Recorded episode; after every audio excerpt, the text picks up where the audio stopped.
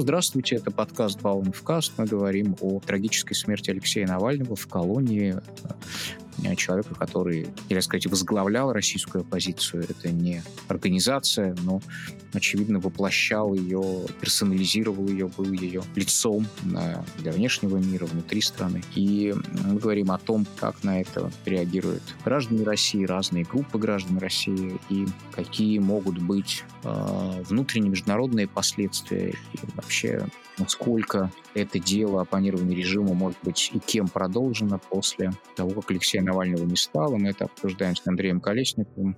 Здравствуйте. Это мой коллега, эксперт а, фонда Карнеги за международный мир, и Фарида Рустамова, политический журналист, автор канала Фаридейли. Здравствуйте. Ну и я, ведущий подкаста Александр Паунов, старший научный сотрудник Берлинского центра Карнеги в данный момент по изучению Евразии и России.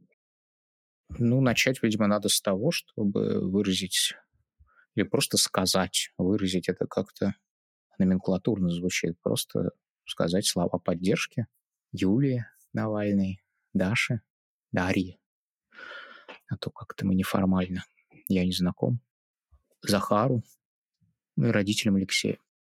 Потому что политический процесс и политическая борьба – долгая и сложная вещь. Мы говорили и писали разное за время его долгой Алексея политической карьеры. Безусловно, с момента, когда он стал политическим заключенным и политическим заключенным номер один, разница в оценках э, стала потихоньку схлопываться к, собственно, даже не потихоньку, быстро, а превращалась, в общем, в достаточно единодушную поддержку, на мой взгляд, с нашей стороны как минимум. И сейчас э, мы должны, наверное, и эту единодушную поддержку передать и, в общем, дать о ней знать э, семье Алексея. Можно подумать, как сделать так, чтобы без него это, собственно, дело по оппонированию, скажем так, российской власти, которая не любит, когда и оппонирует, не пропала, не исчезла полностью, а как э, в том типе режима, в котором мы живем, который мы изучаем, как политические ученые, которые мы знаем на себе, как граждане этой страны, как вообще, какое вообще оппонирование э, режиму возможно, эффективно, перспективно, и, может быть, надо вспомнить какие-то случаи, аналогии и какие-то вещи, которые помогут ответить на этот вопрос таким образом, который бы Алексею, может быть, понравился бы. Есть, э, конечно, проблема с российской оппозицией, связанная там с... Ну вот я ее вижу неплохо, как, э, опять же, автор книги про, в том числе, режим и оппозицию, э, что все-таки, если мы берем другие длительные диктатуры, не все, но вот есть этот самый испанский случай знаменитый, кроме диктатора, номенклатуры режима, были партии, а, запрещенные, объявленные экстремистскими, но все-таки партии с долгой историей, а, которые были участниками политического процесса до, до, до того, как эта диктатура наступила и ушли в подполье, социалистическая рабочая партия, коммунистическая партия. Ну, чуть менее партийно оформленные, тем не менее, скажем так, антидиктаторски настроенные католические круги. А вот у нас таких партий с предысторией оппонирования не то чтобы много, или во всяком случае, в общем-то, и нет, наверное, или есть. И собственно, кто теперь, каким образом может вот линию на спор с режимом, на, может быть, его в крайнем варианте смену, в некрайнем варианте трансформацию какую-то изнутри, а, может провести наиболее эффективно в тех условиях, в которых мы оказались. Потому что сейчас э, оппонирование режиму сильно ограничено самыми разнообразными э, рамками от репрессий да, в принципе, устройство политического процесса. А, и многое зависит от того, в каком виде вообще пришла политическая система и общество к 22 году и к 24 э, году, который срифмовался с 22-м. Э, оппозиция за границей или сидит. Гражданское общество подавлено. И единственное, чем оно себя может проявить сейчас, это поминальные свечи и цветы. А другого способа сопротивления нет. А над нами, над всеми некая такая плита, которая не позволяет а, людям с антивоенной позиции выражать э, свое мнение. Это немедленно наказывается. Если мы посмотрим статистику по административным делам, по уголовным, по внесудебным репрессиям, она совершенно чудовищно, масштабна. А, но это же говорит о том, что гражданское общество существует. Вот что было в последние дни. А, без всякой организации. Люди интуитивно несли цветы и свечи к местам памяти жертв политических репрессий насколько важно э, понимать, что то, что происходит сейчас, э, делается наследниками не э, Великой Отечественной войны 1945 года, победы, да, как они себя представляют. Это делается наследниками Большого террора 1938 года. Это делается наследниками позднего сталинизма рубежа 50-х годов с его безродными космополитами, ныне иноагентами. Это наследники по прямой. Но и те, кто выступает против этого режима, те, кто хотят нормальной жизни для своей страны, они тоже наследники по прямой тех, кто был репрессирован, кто сопротивлялся тем или иным образом катакомбно и 70 а, лет назад, 80 лет назад, 50 лет назад по-разному. Это все как бы звенья одной цепи. К сожалению, мы вернулись к ситуации, когда а, живем уже не столько в авторитарном, сколько в полутоталитарном обществе – полутоталитарном государстве, и э, оно завершает свое как бы взросление и достигает своей зрелости методом а, избавления от а, прямых и серьезных конкурентов. Все-таки в какой-то момент вся политика свелась к противостоянию Путин-Навальный. К какому-то моменту, когда государство уже вошло в вот эту полутоталитарную стадию, я считаю, что это было в 2020 году на референдуме, когда были внесены поправки в Конституцию, Путин стал практически вечным правителем. И совершенно не случайно это совпало с отравлением Навального. Это, это как бы, так сказать, событие а, одного плана. Ну, и это открыло ворота для ликвидации мемориала, для начала спецоперации. Ну и для того, что случилось э, с Алексеем, а, это, это трагедия. Все надеялись, что все-таки а, его обменяют на кого-то, и а, режим проявит милосердие, но сейчас режим вошел в ту фазу, когда он не может себе позволить милосердие, он а, стал гораздо более жестким. Там, пример Кагарлийского небольшой показывает, что любое проявление мягкости, оно потом корректируется.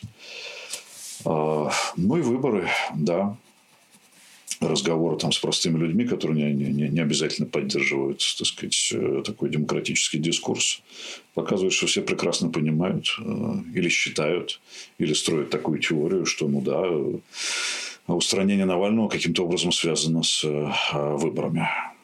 Его нет в списке кандидатов, но он так и остался даже в этом состоянии, в отсутствии ну, не, не полном его отсутствии в информационном поле, а основным конкурентом Путина. Этого конкурента больше нет. Ну да, это, собственно, контр, контрпрезидентство, которое осуществлялось абсолютно неважно из какой точки, в какой форме. Собственно, в этом, а, в этом и была некоторая функция. И ради, видимо, отчасти достижения этого контрпрезидентского уровня, так чтобы в любой ситуации против Путина был именно Навальный, а не кто-то еще, он и возвращался.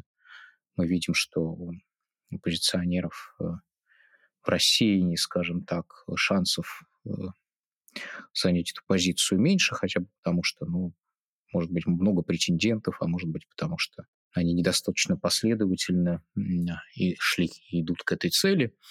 А, но вот по, по поводу влияния на выборы мы знаем, что перед каждыми выборами Алексей Навальный предлагал вот такую стратегию – голосовать за любого кандидата, кроме власти. В этом отношении он действительно превращал любого кандидата, на которого он показывал пальцем, неважно, он нравился там, демократической общественности, не нравился.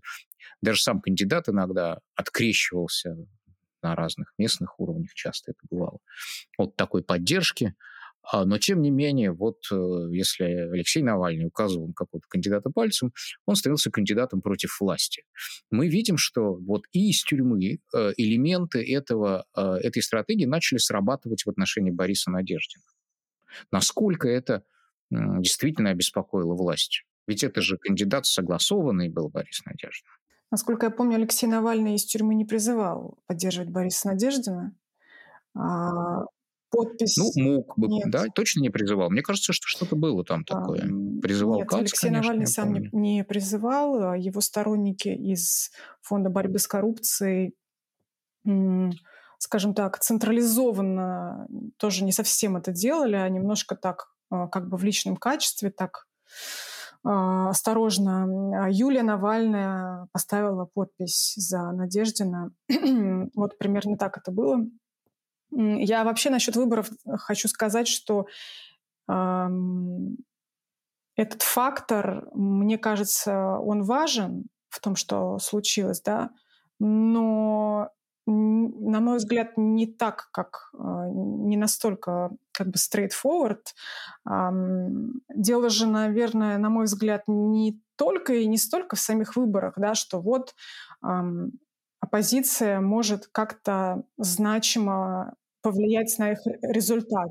Тут, наверное, на мой взгляд, глав, главное, что э, мы вступаем в совершенно э, в новую эру, в новую эру Владимира Путина. Это новый Путин, Путин после обнуления.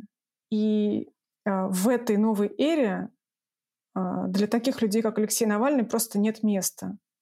Я согласна с Андреем, что вот это э, движение в сторону тоталитаризма, она началась в 2020 году, и не думаю, что случайно первая попытка убить Алексея Навального, Навального была предпринята в 2020 году, неудачная. Но, но с марта... Хорошо, а что такого произошло в 2020 году? Вот что произошло в 2020 году, что вдруг приспичило э, двигаться вот этими ускоренными темпами по тоталитарному пути? Ведь Э, власть, э, Кремль справлялся с тяжелыми кризисами, с кризисом вот восьмого года конституционным, когда Путину при, пришлось э, уйти из Кремля, с кризисом 2012 года, когда не то, что там часть общества, а даже часть номенклатуры без восторга явно встретила его возвращение, с кризисом, собственно, потери частичной международной легитимности в 2014-2015 году во время э, аннексии Крыма при Первой Украинской войны, и все вроде бы э, ну, проходило, да, все, из всего Кремль выходил э, целым и невредимым. Ну, может быть, поврежденным, но целым и, так сказать, без перспективы потери власти. В чем, в чем вдруг идея, в чем так вдруг приспичило строить тоталитарное общество. Ну, Путину нужно было решать вопрос с своим дальнейшим нахождением у власти. И он решил его так. Он начал менять, он изменил Конституцию, переписал ее, и это была подготовка, а, и все, и все последующие события тоже были подготовкой к э, тому, чтобы он продолжил оставаться у власти, потому что легальные, просто написанные на, на, в Конституции правила, которые позволяли бы ему это сделать. А, этот срок уже заканчивался, и он уже а, э, э, это был его последний, как бы по старым правилам, срок. И ему нужно было создать новые правила, и он этим занялся. Конечно, все препятствия на этом пути э, он также начал э, устранять. Нет, ну хорошо, вот он захотел остаться, переписал Конституцию, граждане поддержали, они, собственно, скорее всего, проголосовали бы и без ужесточения политической системы, и без не знаю, без разгрома, без вот этой культурной революции антикультурной, без разгрома творческих кругов, ну, собственно, даже и без войны, да, они спокойно бы проголосовали за Владимира Путина. Ну, может быть, чуть в каких-то менее мобилизованном состоянии, а, но проголосовали бы. Мы же знаем, я насколько вот э, Андрей работает с Левадой часто, делает совместные исследования, но не было никаких признаков того, что они э, возьмут и не проголосуют. Ну, было бы не 80%, а 65%, как обычно. И все.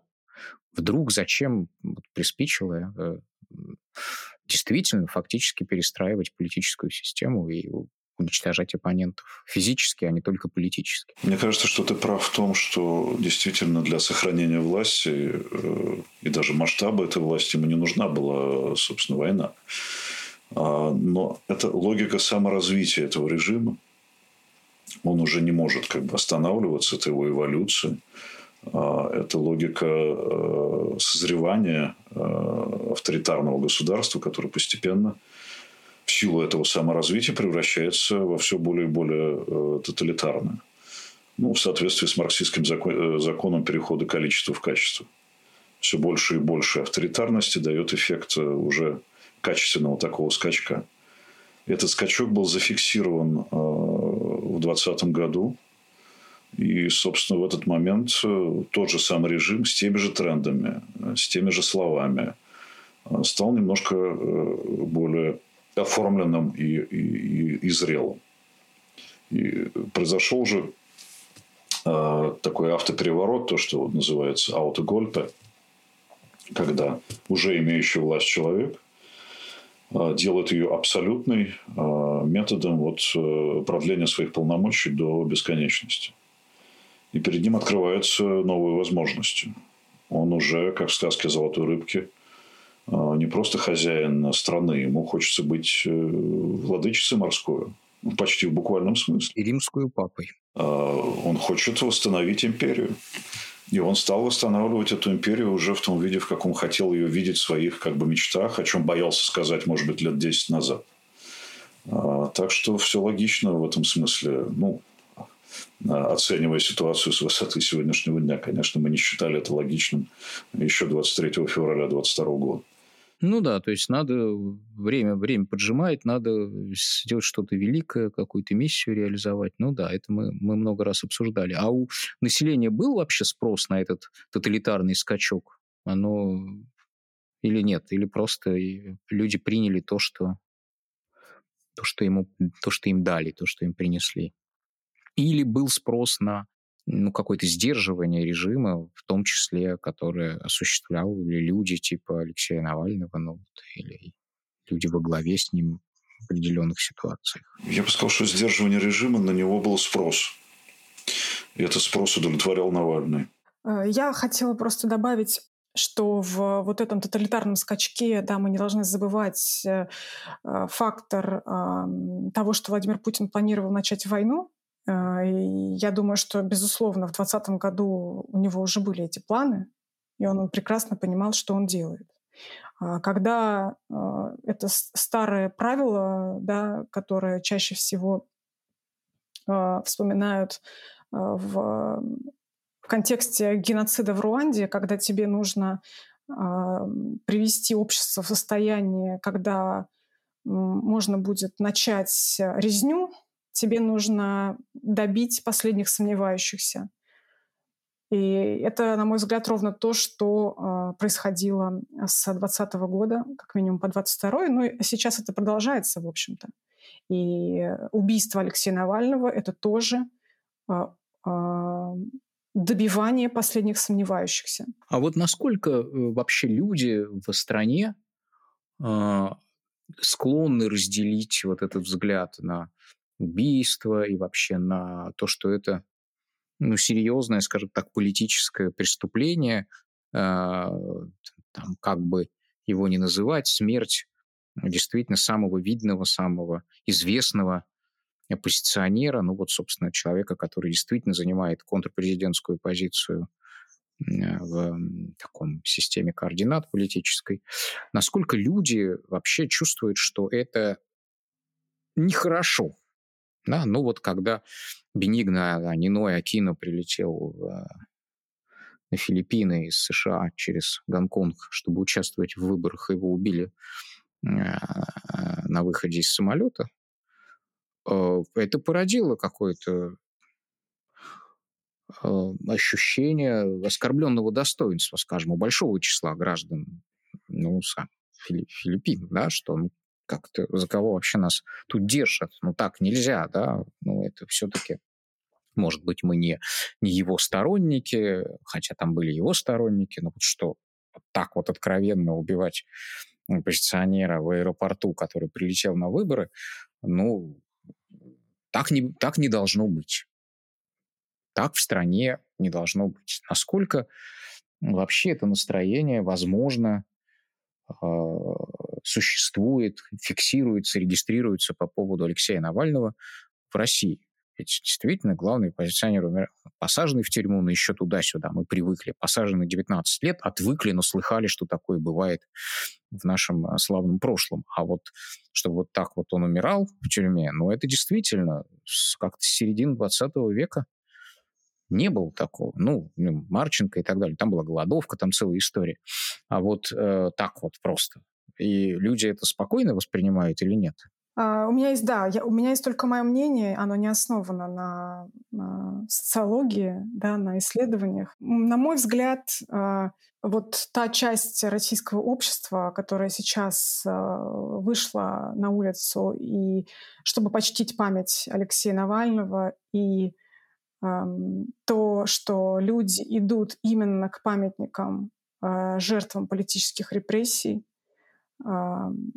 это это очень яркое, яркое событие. А, оно, э, эм, это не мейнстрим, безусловно, да, это понятно, потому что это и слишком опасно, и информационное распространение об этом, а, об этих акциях памяти, оно, безусловно, ограничено, да, их не показывают по телевизору, о них не говорят а, в мейнстримные государственные медиа. Но на мой взгляд, очень значимая часть российского общества э, понимает, какой ужас произошел. А еще я думаю, что люди, которые обличены властью, я сейчас не о Владимире Путине, а обо всех остальных, они тоже очень хорошо все понимают. И я думаю, что они точно так же шокированы может быть, у них гамма чувств немножко еще другая, а, но все все, все все поняли. Это был, кстати, один из вопросов, который сейчас крутился в голове, пока мы разговаривали. Вот мы испытываем, ну, мы находимся, мы там вот друг друга наблюдаем, и не только друг друга, а там еще десятки и сотни наших знакомых, друзей, а, даже незнакомых людей видим, что Люди находятся в подавленном состоянии, в мрачном, даже в каком-то отношении сопоставимом по этому негативному такому эмоциональному переживанию с февралем 22 года. Но февраль 22 года был действительно шоком не только для демократической общественности, вот для тех, кто является адептами вот этой самой так называемой нормальной страны, но и для номенклатуры э, правящего режима тоже политического. Насколько э, смерть известного оппозиционера в тюрьме да, является шоком, опять же, для номенклатуры. И какое она для себя может сделать вообще, есть ли какое-то понимание, как это воспринято в, вот, именно в правящей верхушке политической, экономической, они там, не знаю, в ужасе, они в задумчивости, они отрезвляющее, может быть, это какое-то действие производит. Они вдруг поняли опять, с кем имеют дело. Что-то по этому поводу нам известно сейчас? Сейчас, конечно, это неизвестно, и замеров никаких не было. Есть только ощущение общее. Да? Но общее ощущение такое, что а, та рутинизация ужаса, которая произошла, а рутинизация ужаса – это еще такой психологический механизм, с помощью которого люди стараются просто выжить э, в тяжелых обстоятельствах. Депрессия здесь, в общем, достаточно типичное такое состояние. В том числе у людей, которые не интересуются политикой, которые, которым все равно кого поддерживать, э, которые не были никогда сторонниками оппозиции или либерального мышления. Но просто мы в крайне неприятном и э, тяжелом положении. И это как раз в течение всех этих лет фиксируют те же самые опросы.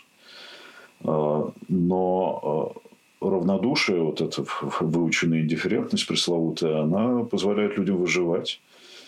И, собственно, смерть Навального, э, став шоком для гражданского общества, для мыслящей части общества, не стала шоком для общества как такового. А, переварили, переварили 20 год, переварили 22 а, переварили частичную мобилизацию, хотя с трудом. А, и лучше вот эти вещи не трогать, они касаются уже каждого, и глубинного народа тоже. Но, но Навальный, Навальный был враг режима, с ним могло произойти все, что угодно в любой момент. И, кстати говоря, когда э, Навального стали по-настоящему уже воспринимать врагом и давить на него, после его колоссального успеха, после того, как он стал явно эффективен и успешен, вот э, когда он попал э, в рейтинги, том числе как бы электоральные в рейтинге доверия, э, набирая там небольшой процент, но столько же, сколько Зюганов, например, э, вот с ним стали бороться уже всерьез, и эта борьба дала свой, свой эффект. Э, люди, которые вдруг... Люди же за, победителя всегда, да? А Навальный становился почти победителем. Э, и вот э, получилось так, что его, его стали давить. И тут же немножко стала меняться социология. У него стал расти антирейтинг. Рейтинг у него был высокий, но антирейтинг тоже высоченный. Он неприятен, он категоричен, он вот как-то, так сказать, беспокоит нас всех. Ну, не знали мы об этой коррупции. Ну, зачем нам это знать? Жили и жили. Пусть там начальство живет как хочет. А, и э, когда произошло отравление, спустя короткое время был некий опрос э, Левада-центра. А, собственно, э, кто это сделал? И большинство, 30%, сказало, что никакого отравления не было, что это инсценировка. Вот, да, даже если люди не верили собственным словам, они предпочитали говорить вот так. А на втором месте была опция – это провокация западных спецслужб. То, что даже сейчас стали эксплуатировать э, официальные медиа, официальные лица. Ну, дальше уже шло, конечно, что это а, месть политическому оппоненту. А в последнее время Алексея стали немножко как бы забывать, хотя он не уходил из информационного поля и оставался в нем серьезнейшим игроком. И эта пропорция сохраняется, как по ощущению у людей сейчас. Есть э, действительно тенденция сообщить, что... Ну, во-первых, простите, да, вот и Фарида тоже э, вот есть э, все-таки какое-то количество радующихся, которых мы тоже с вами наблюдаем, э, что получил по заслугам и вообще э, и отлично, да. Ну, вот страна избавлена от опасного смутьяна. А, к тому же проводника вражеской линии. Да, есть э, идея действительно провокации иностранной очередная. Как там провокаторы в колонии строгого режима попали западные спецслужбы, мы не знаем, но как-то это и не важно.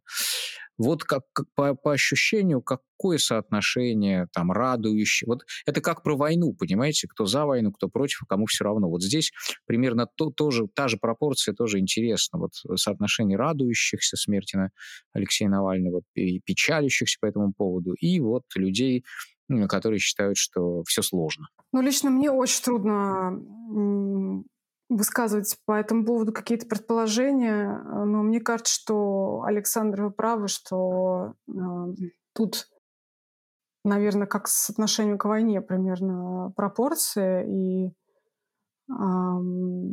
кроме, ну, и, и важно понимать, что, конечно же, очень силен эффект э, пропаганды, что людям э, транслируется из э, больших экранов, с телевизоров прежде всего и других пропагандистских источников.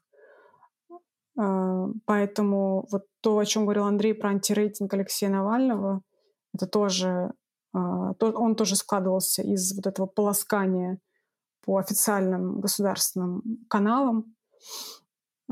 И сейчас э, уже уже началось это полоскание, уже государственные медиа делают вбросы о версиях случившегося. Э, они ведут себя классическим для себя образом, запутывают, запутывают следы, запутывают а, а, пускают совершенно какие-то бредовые версии, несколько версий для того, чтобы люди да, почувствовали что посчитали, что, как это говорится, всей правды мы не узнаем, все не так однозначно, все очень сложно, и разобраться нельзя, и узнать, что на самом деле случилось нельзя, и забыли об этом. А, основные усилия, основные усилия пропаганды а, будут сейчас направлены на это и на то, чтобы а, как это как можно скорее осталось в прошлом. Поэтому я думаю, что значимое количество людей будет подвержено этой, этой пропаганде. Мы видели, как она работает. Э, это то, что российское государство умеет делать. Это правда. И, собственно, мне кажется, что вообще люди ждут, чтобы им дали версию, в которую они могут поверить.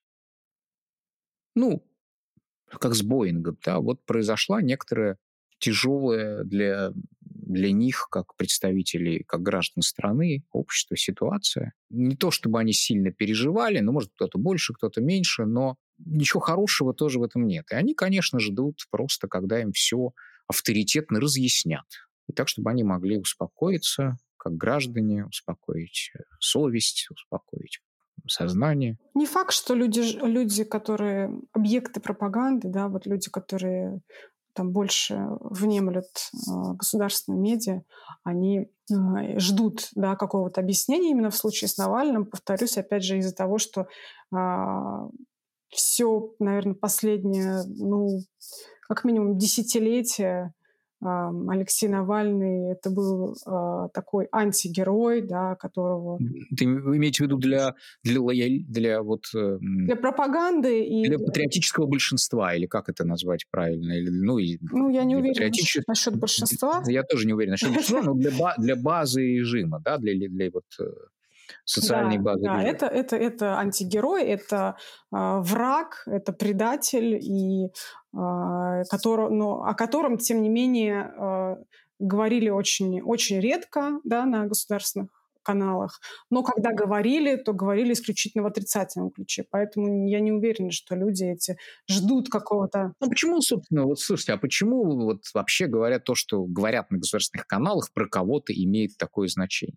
Ну вот, ну говорят на государственных каналах. Вот я же тоже могу включить государственный канал, послушать, и э, они меня не переубедят. Да? Почему? Вот вообще говоря, конкретно, да, мы не будем говорить там про войну, потому что там геополитика, там есть антизападнический компонент, еще что-то, антикапиталисти. Почему, собственно, то, что говорят про Алексея Навального люди из э, государственных СМИ, имеет вес для обычного простого гражданина. Ну, у обычного гражданина не так, не так много альтернатив. Ну, гражданин же вот не очень верил, что там ему доктора говорят про ковид, например, да, про прививки, или не очень верит в то, что надо застегивать э, пояса безопасности, когда водишь машину. А тут вдруг они взяли и поверили. Почему в случае Навального они склонны поверить государственным спикерам. Но все-таки по сравнению с э, ситуацией да, пандемии коронавируса, да, Алексей Навальный, состояние российской оппозиции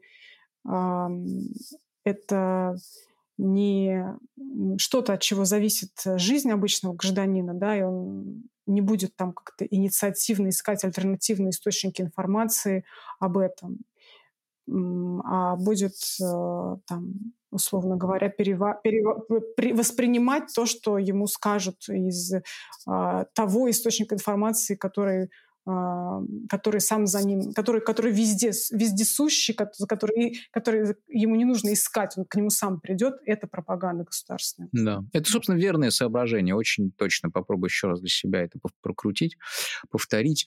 А, разница между, почему люди не верили в линию официальную, мейнстрим официальный по поводу ковида, ну, скажем так, часть людей, которые в целом как бы за власть, за страну, за режим, там, неважно, как они для себя это формулируют, почему те же люди вдруг так легко верят эм, по поводу Навального? Потому что это их не касается напрямую. Вот когда эпидемия, локдауны, штрафы, коды, мобилизация уже в другой ситуации. Их касалось напрямую, тут они начинают значит, локаторы включать и искать какие-то альтернативные версии, источники и так далее. Поскольку история с оппозиционером в тюрьме не касается их напрямую, если у них нет никаких собственных идей по поводу гражданского, вот этого, гражданских свобод, политических политических альтернатив и так далее, ну, и, ну им это не интересно. Вот что им рассказали, в то они и поверят.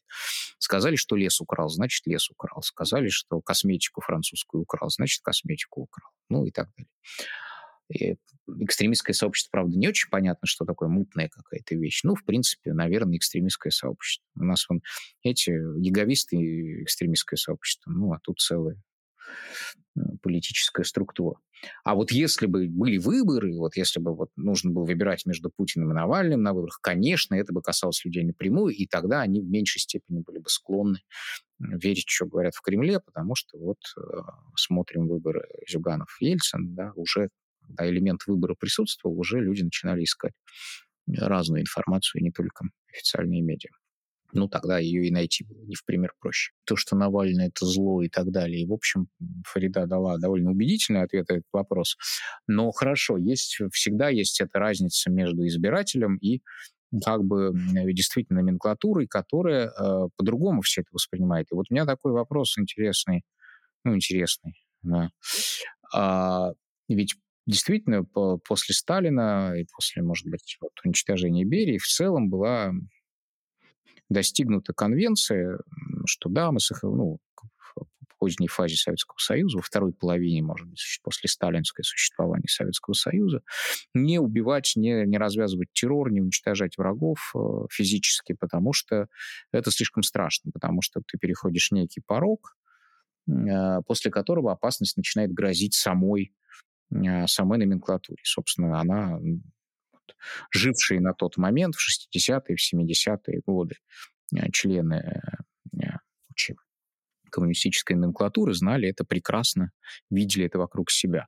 Здесь э, что, как и с войной страх ушел, да, это люди, которые не помнят репрессии, и поэтому считают, что можно репрессировать врагов, и, и все окей, потому что, ну, это же враги, они того заслуживают и им за это, и им с ними ничего не будет, и им за это ничего не будет. Или они э, думают, что просто они умнее, мудрее тех э, прежних товарищей и умеют делать правильные репрессии, которые, так сказать, никаким рикошетом по ним не ударят. Вот э, что происходит действительно в в коридорах режима по этому поводу, как вам кажется? Мне кажется, что они испытывают ощущение некоторой безнаказанности и своеобразного изящества выполнения всех этих действий против оппозиции.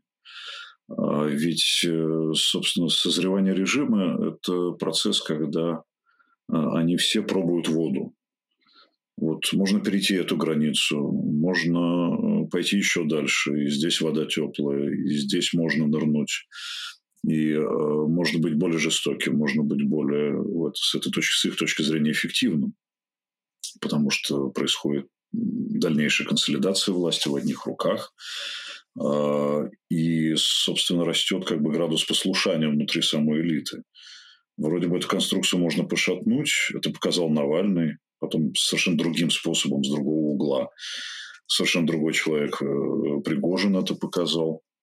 А, и э, чем больше вот таких вот демонстраций а, возможной слабости, тем жестче отвечает режим тем жестче они себя ведут, тем в большей степени они становятся похожи на своих э, предшественников из 30-х, 40-х, 50-х годов.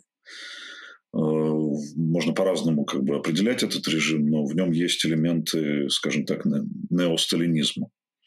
И в языке, и в действиях, и в э, такой вот жесткости политики, и в персонализации власти. Это очень похоже, собственно, на, на сталинщину. Так что это тоже э, логика созревания этого режима. Что у них творится в душах, что у них творится в, э, в отношениях с собственной совестью, как они себя ощущают. Ну, они просто служат.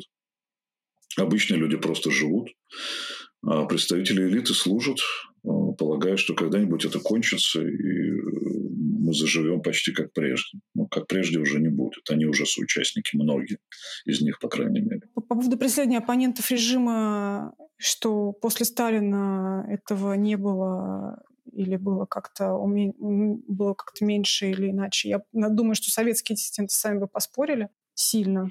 Ну, все-таки мы понимаем, что физического уничтожения в тюрьме было меньше, о чем говорить. Понятно, что и сидели, вот я Марченко упомянул, последний э, умерший советский политзек, вот уже при Горбачеве, известный случай. Ну, не знаю. Тем не менее, у меня такое ощущение, что есть было два этапа. В тюрьме, может быть, да, но вы наверняка не хуже меня знаете различные теории о а, смерти академика Сахарова и многих а, других. Не, ну это уже не советское время, совершенно другая фаза. Но исполнители там не, думаю, что были все те же самые. Ну, это мы переходим на более зыбкую. Да, согласна. Мы все-таки имеем в виду некоторые системные решения.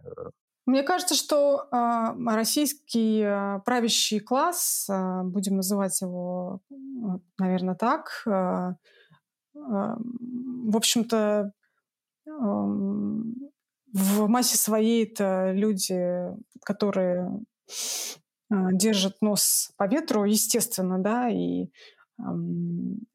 они прекрасно понимают, что все, все, э, все, что происходит, это, а, в общем, закономерно. И если, если вот эти неосталинистские проявления а, в какое-то в как, какое, какое-то время были загнаны как бы под ковер и их а, просто что-то их их просто сдерживали а, там демократы, их сдерживали остатки гражданского общества, их сдерживали какие-то другие факторы, то, ну, это было, э, э, это, это, это просто вылезло, да, это никогда не уходило. И они также прекрасно знают и понимают, что а, основа а, путинского режима — это люди, которые а, самые настоящие преемники партийной советской номенклатуры я уж не говорю про преемничество между КГБ и ФСБ. Так что тут... Э, ну, тут... Это да, да. Ну, во всем, кроме рынка, пока еще, можно сказать. Да, поэтому я не думаю, что там люди как-то сильно шокированы, удивлены. А, я думаю, я думаю, есть, я думаю, есть те, кто фрустрирован. Ну, есть люди разного происхождения. Просто я имею в виду, что не все э, не все там из э, выходцы из спецслужб. Те, кто, естественно, выходцы из спецслужб, хотя у этих спецслужб тоже был другой опыт, не только, ну, это был уже опыт и 90-х, и там работа на другое государство. Да, конечно. Когда они решали другие задачи, в том числе совместно с американцами, с там, в, в той же борьбе с, э, с исламизмом вооруженным, да, это не было такой одно, одномерный сталинский опыт даже у них. Но в номенклатуре есть другие люди совершенно другого происхождения, из бизнеса, из интеллектуальной среды.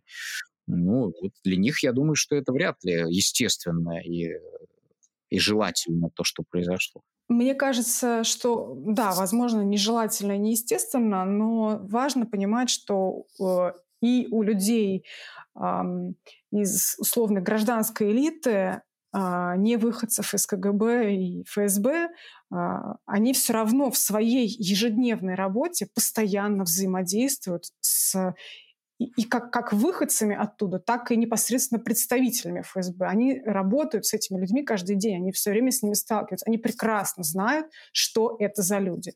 Эти люди следят за ними. Эти люди представлены в каждом государственном органе, государственной компании. Особенно это усилилось после войны. Так что э, они, знаете, в каком-то смысле э, лучше всех нас знают и понимают, э, с кем имеют дело, с, кем имеют дело, с чего от этих людей можно ждать. Так что вряд ли кто-то вообще в российском истеблишменте чему-то удивляется чему-то... Интересное соображение. То есть они сами, может, недовольны, но они понимают, кто там всем рулит, и систему координат, и ценностей и так далее. Ну да, наверное, наверное, в каком-то смысле такая внутренняя трезвость э, там присутствует, да, они понимают и принятие, внутри, и принятие. А принятие, видимо, может быть, от, неизб...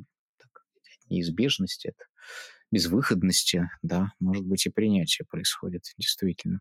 Тем более, что ну, он не был э, Навальный человек, популя... человеком популярным среди чиновников, чиновники его первой Безусловно. мишенью всегда. А, так что в каком-то смысле это и акт мести от имени всей номенклатуры, не только ее какой-то особо тоталитарной части? А, если а, я еще просто в силу там какого-то эмоционального состояния а, особенно там не говорила со своими собеседниками во власти, но у меня есть подозрение, что если, условно говоря, после смерти того же не хочется их сравнивать, я сравниваю это просто из-за из-за как бы из-за того, что они оба погибли, да, э, там, смерть э, Евгения Пригожина, а, она многим людям во власти принесла облегчение, потому что а, они э, ожидали, что а, этот он и его ЧВК, они могут, они угрожают да, им как, как элите.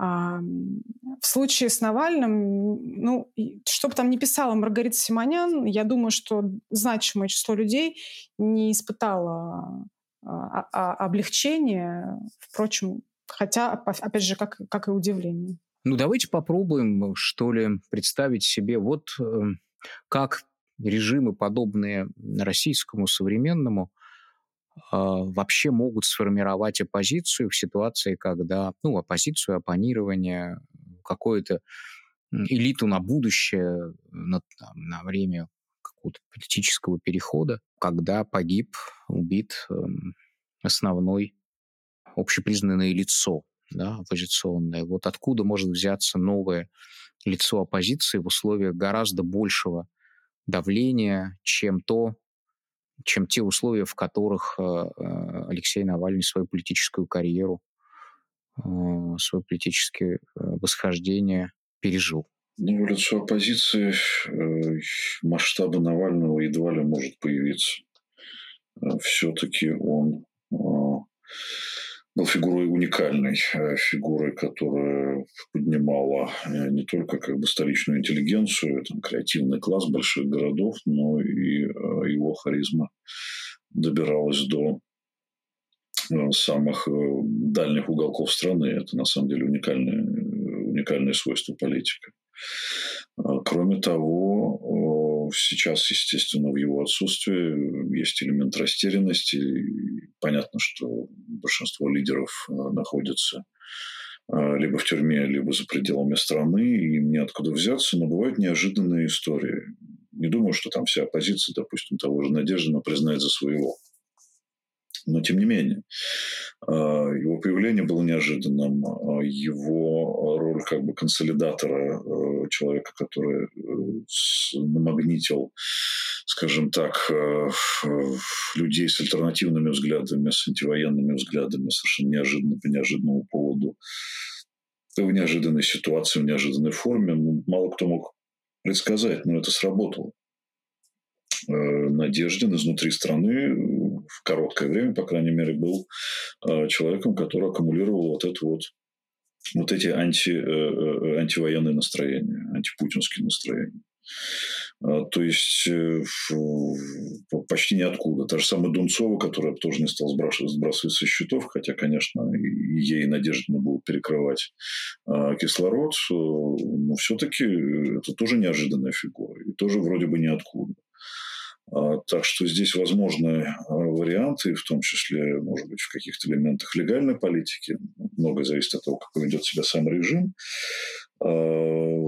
еще раз повторю, да, человек равного Навальному, пожалуй, найти будет сложно.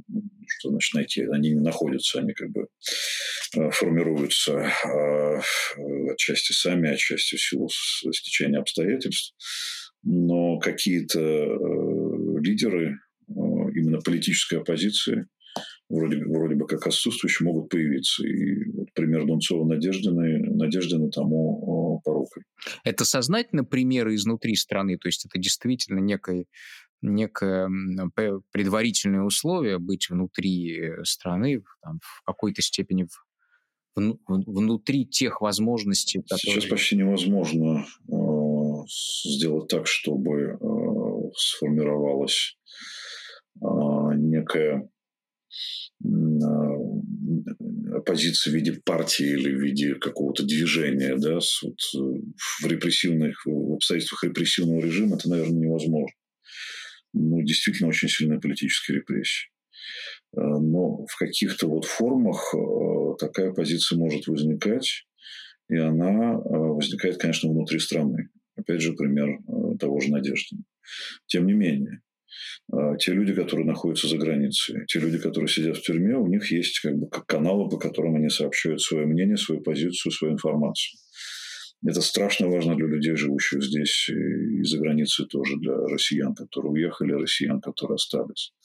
Вот это новая, в некотором смысле, информационно, а, информационно-аналитическая функция оппозиции неожиданным образом стала очень важна и в политическом смысле для людей, которые отсечены от э, э, какой-то эмоциональной связи с такими же, как они, от достоверной информации.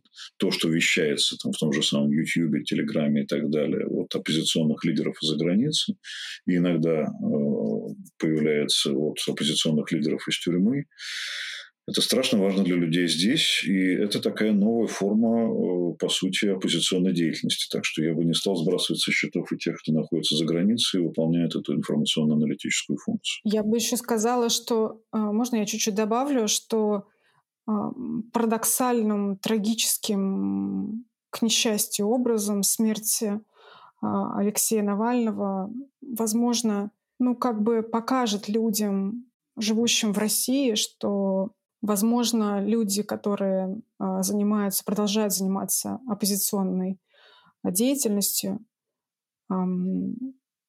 они а, и остаются за границей, они хотя бы живы, и они, ну что ли, мне очень, извините, очень трудно формулировать, но мне просто, чтобы это не звучало как-то кощунственно и так, что я там как-то осуждаю Алексея Навального за то, что он там, вернулся в Россию. Нет, просто это может, мне кажется, какое-то оказать влияние на вот это ощущение, а, что а, человек, находящийся за границей, сохраняющий связь с Россией, пусть лучше вот он будет, э, да, он там не, не, не в стране, но он хотя бы жив, и он хотя бы где-то есть, э, да, нежели чем он... Да, это важ, важное соображение, потому что максималисты действительно пытались другим, в общем, людям пытаются навязать некий героический выбор. Героический выбор, безусловно, делает сам человек, не надо э, под давлением его делать, это совершенно естественно. Вот, и говоришь, а вот если ты вот это, то ты нам не нужен уже, да, вот нам только подавай греческую трагедию жертвенности. Понятно, что это, конечно, да, в этом споре в том числе будет важным аргументом. И есть еще момент, конечно, связанный с легитимностью режима, как я всегда напоминаю, диктатуры, автократии, тоталитарные режимы очень сильно зависят от а, внешней легитимации. Да, у них всегда, они всегда испытывают дефицит легитимности внутри себя, потому что даже те, кто голосует за власть в таких режимах, понимают, что это не вполне выборы, э, может быть, они готовы одобрить э, этот, этот режим, это правление, но э, они понимают, что ну, люди чувствуют, что это ущербная, дефектная легитимность, потому что нет борьбы и так далее. Ну и номенклатура это чувствует, поэтому очень важно международное признание – а, и все мы знаем, что диктатуры, все гоняются с международным признанием. Даже если не приезжает э, какой-нибудь лидер страны, приезжает представитель альтернативной элиты этой страны. Вот история с интервью Такера Карлсона была вот ровно про это, что да, американский истеблишмент нас не признает, но они зато не представляют свою страну, а вот настоящую Америку представляют такие люди, как Такер Карлсон. И вот, э, конечно, мне кажется, что смерть Навального все-таки в тюрьме главного оппозиционера в некотором смысле тоже отрезвляюще может подействовать и на ту часть международных э, собеседников потенциальных э, Москвы, которые, ну, как бы это сказать, исходит из того, что, ну, вот такая Россия страна, вот такая у нее власть, с ней приходится иметь дело. Безусловно, все равно приходится иметь дело, но тем не менее вот это признание через международные контакты, я думаю, что в этом случае будет идти еще труднее. По крайней мере, так вижу. Вряд ли, правда, это произведет впечатление на вот этот самый не Запад, хотя трудно сказать. Я не уверен, например, что те же Филиппины или те же страны Латинской Америки э, спокойно воспринимают с, с историей собственных диктатур, собственных репрессий, спокойно воспринимают смерть э, оппозиционеров в тюрьме. Они даже, может быть, войну в каком-то отношении могут спокойнее воспринимать. А это, ну, какая-то странная история для их э, собственного вот э, сознания общественного, скажем так. Ну, по поводу токсичности Владимира Путина для внешнего мира, мне трудно судить про латиноамериканские и другие так называемые в России дружественные страны, да, но мне кажется, что тут а, время, которым а, обладает Владимир Путин в силу своей несменяемости, оно играет на него, потому что мы помним, что когда он начал войну, там все говорили, какой он токсичный, какой он токсичный. Потом его объявили в международный розыск по ордеру Международного уголовного суда. И ничего, приехал Такер Карлсон, нормально, поговорил с ним. Ну, то есть это все... Ну, Карлсон никого, никого официально не представляет, но я думаю, что... Нет, э, вы совершенно правы. Я не знаю, как Андрей по этому поводу, какое-нибудь мнение. Я, я знаю, что есть масса такого циничного прагматизма в даже в западных политических кругах, связанных с тем, что если мы хотим мира, этот мир должен кто-то подписать. Если мы хотим мира, э, об этом мире нужно с кем-то договориться, и тут э, у нас не будет выбора. Но скажем, это возвращение к контактам, возможно, замедлится, а в, случае каких-то политических сил, э, может быть, и не состоится, конечно еще раз говорю, есть страны, которые, для которых военные экспедиции за собственные границы в каком-то отношении более понятная вещь, чем смерть оппозиционеров в тюрьме. И есть, даже если не страны, то политические круги в этих странах. Путина так была репутация, в сущности, не очень э, хорошая, деликатно выражаясь, среди э, западных лидеров и западного общественного мнения. А сейчас он, вот эта токсичность Путина естественным образом и в политике, и в общественном смысле лишь закрепится. Иллюзий по его поводу не было, но каждый раз какое-то событие новое, оно освежает впечатление от Путина и, а, безусловно, отталкивает от него тех людей, которые пытались когда-то вести переговоры или еще, возможно, надеяться на то, что переговоры с ним все равно придется вести, в частности, по поводу заключения мира, а если таковое вообще когда-нибудь случится. Так что а здесь скорее очень серьезный удар по а, имиджу Путина не столько внутри страны, где либо э, остаются равнодушные служащие и, и так пребывающие в ужасе э, граждане, а, но, но, но для Запада. Но вот, скажем, страны того самого глобального юга или мирового большинства, как теперь это называется у нас, вряд ли будут впечатлены этим событием. Все-таки это очень далеко от их границ. И да, гибель какого-то оппозиционера, а вдруг он сам умер, это непонятное обстоятельство. Я думаю, что их мнение по поводу Путина как такого э, лидера антиамериканского, анти, э, антизападного мира мало изменится. Но для Запада, безусловно, теперь еще проблема, как за ним вообще в принципе садиться за стол переговоров, если он э, за этот стол вообще когда-нибудь сядет. Будет приглашен. И в этом смысле э, Путин, конечно, э, становится токсичнее, чем был. По крайней мере, вот действительно для той части мира, о которой мы говорили, для, для мира западного. Ну, для тех, кого, для кого это имеет значение вообще.